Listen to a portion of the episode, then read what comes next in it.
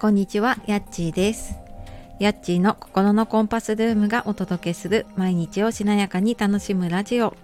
こちらのチャンネルでは平日8時台に心を整えて毎日を楽しむヒントをお届けしております。本日もお聴きくださいましてありがとうございます、えー週の終わりですね。金曜日いかがお過ごしでしょうか？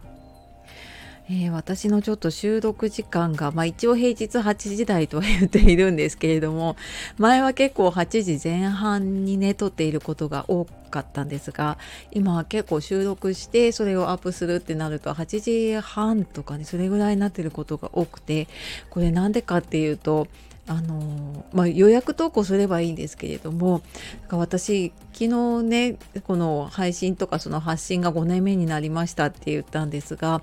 初めの頃にこのラジオをやり始めた頃って、えー子供を送り出してでその仕事に行くまでの間に撮るっていうのが結構もう自分の中のルーティンになってたんです。なのでなんかそこが抜け抜けないというかもうそれが習慣になっているので子供を送り出してからあのやろうと思うともうなんかねあの中学生の息子がもうほんと遅刻ギリギリにだんだんだんだんなってきてで多分今ものすごいダッシュをしてね 学校に行ってチャイムのほんと直前に滑り込んでるんだと思うんですけどちょっとそんな感じでだんだん遅くなってきてるのもあってあのその後にね収録をしているのでちょっと時間がねバラバラになっていてすいません。一応もう8時半ぐらいにはあのアップはするようアップというかねあの配信できるようにとは思っているんですけれどもはいちょっとこんな感じですがはいやっていきたいと思っているのでお付き合いいただけたら嬉しいですで、えー今日は昨日かなノートに書いた記事でそのままの自分でいることが実は一番怖くて難しいっていうのをちょっとお話ししようかなと思っています。あの先月か先月あの私ねマルシェとか家のこととかで結マルシェ、ね、出れなくなったりとか家のこととかで結構バタバタしてたので外でのねこう仕事とか発信っていうのがまあ自分でねセーブしてたっていうのもありました。で、まあ、今まあ、そのおかげもあってねちょっと私も家のこととか自分自身も落ち着いてまあ年明けはね元気に過ごせています。でまあこれがきっかけでね結構自分の中の優先順位も見直せたっていうのも結構大きくて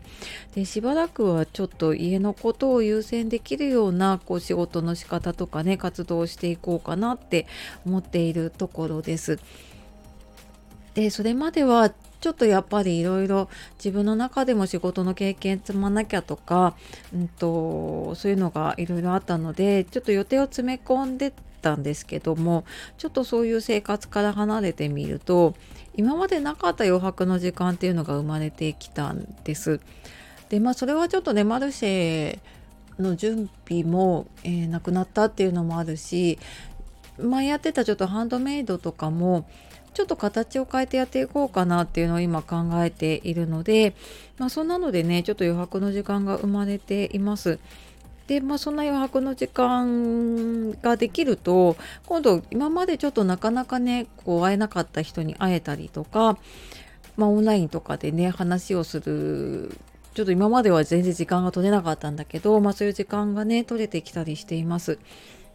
で実は私オンラインってやるまで結構苦手だったんですね。で今もやっぱりどちらかというと、まあ、対面で話す方がこう空気感も伝わるしうーんなんていうのかなこう温温温度差がないというかやっぱ体温が伝わるようなこう距離で話すというかそういうので伝わるものとオンラインで伝わるものってやっぱりちょっと差があるなって思っているのでね、まあ、苦手だったんだけどでもねあのそのおかげでこう離れている人だったりとか、うん、忙しい時とかねちょっと時間がなかなか作れない家を開けられないっていう時でもねあのできるっていうのは本当にねあのオンラインのおかげだなとも思っています。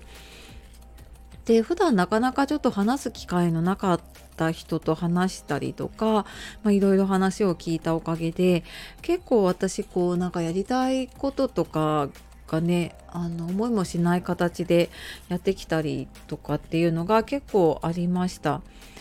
でなんかそう話してるうちにうん、なんか不思議なくらいねいろんなアイデアが湧いてきたりとか新しいものが生まれるのって結構そういう時だなって思ってってます。これ先月とあと今月とかもねやってるあのオンラインのやっちカフェスナックっていうのは本当にそんな感じで何かをこう私が伝えるでもなく、うん、と本当私はその場を設定してるっていうだけなんですけれども、うん、なんかそういうふうに話してる時って一番こうなんかねいろんなアイデアがね出たりとかあなんかこういうのいいなみたいなのがねあのお互いに出ることが結構ありますよね。でちょうどこう何日か前に私は今年4月にまた輝きマルシェっていうねマルシェに出店するんですけど、まあ、そのことでちょっと友人とねオンラインで相談をしていました。でその女友達は企業のコンサルというか、まあ、企業のサポートをしているんですけどそうするとなんか話してるうちにもう全然私頼んでもいないんだけど私の商品設計とか マーケティングの分析とかねいろんなことをあなんかこれこうするといいよねとかなんかこういうのがいいんじゃないかなっていうのを あの次々に言ってくれるんですよ。であの私も頭では考えるんだけどやっぱり自分の中だとあなんかこれは無理かもなみたいなので止めちゃうものってあるんだけどやっぱそれ人のものになるとねえなんかなぜこうしないの？みたいなのが見えたりすることってありませんか？でなんかそういうのを言ってくれてでなんか逆に私は多分こうあの全然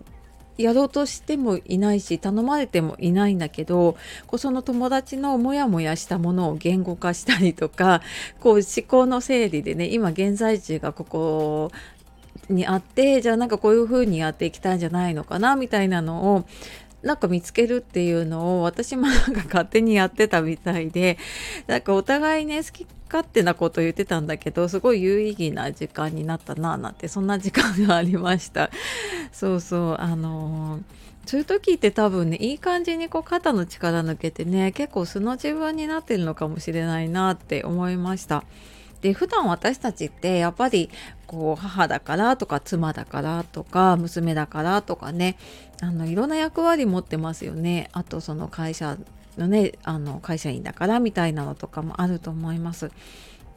でそれに合わせていろんな仮面とか鎧っていうのを身にまとってるしその場によってねそれをあの取り替えてるっていうのももう無意識のうちにねやってることってあるんですよね。でも本当はその仮面とか鎧つけなくてもいいしそのままの自分でいられるようなねなんかそんな安心して話せる人とか場所とかがあると、うん、きっと今よりもっとね楽に生きれるようになるんだろうなっていうのをすごく感じます。であなんかまあ、そのままでいいんだなって思う瞬間ってあるんだけどちょっと時間が経つといやこのままでいいのかなとかもっと頑張らなきゃみたいな何かやっぱり身につけようとしちゃうんですよね。不安だったりとかあとはこれね、あの深いところにもしかしたらこうそのままの自分には価値がないとかっていう思い込み結構まああの誰でもこうどんどんどんどん掘り下げていくと出てきたりするんだけどなんかそういう潜在意識にある過去に作られたね思い込みとかが出てきちゃうとあのそういうふうにあなんかこのままじゃいけないみたいな風に出てくるんだけどなんかそうやった時って本来のこうね流れとは違う方向に行っちゃったりとかして結果的にうまくいかなかったりこうなんか流れに逆らっているから強制的に引き戻されるようなね出来事が起きたりすることがあります。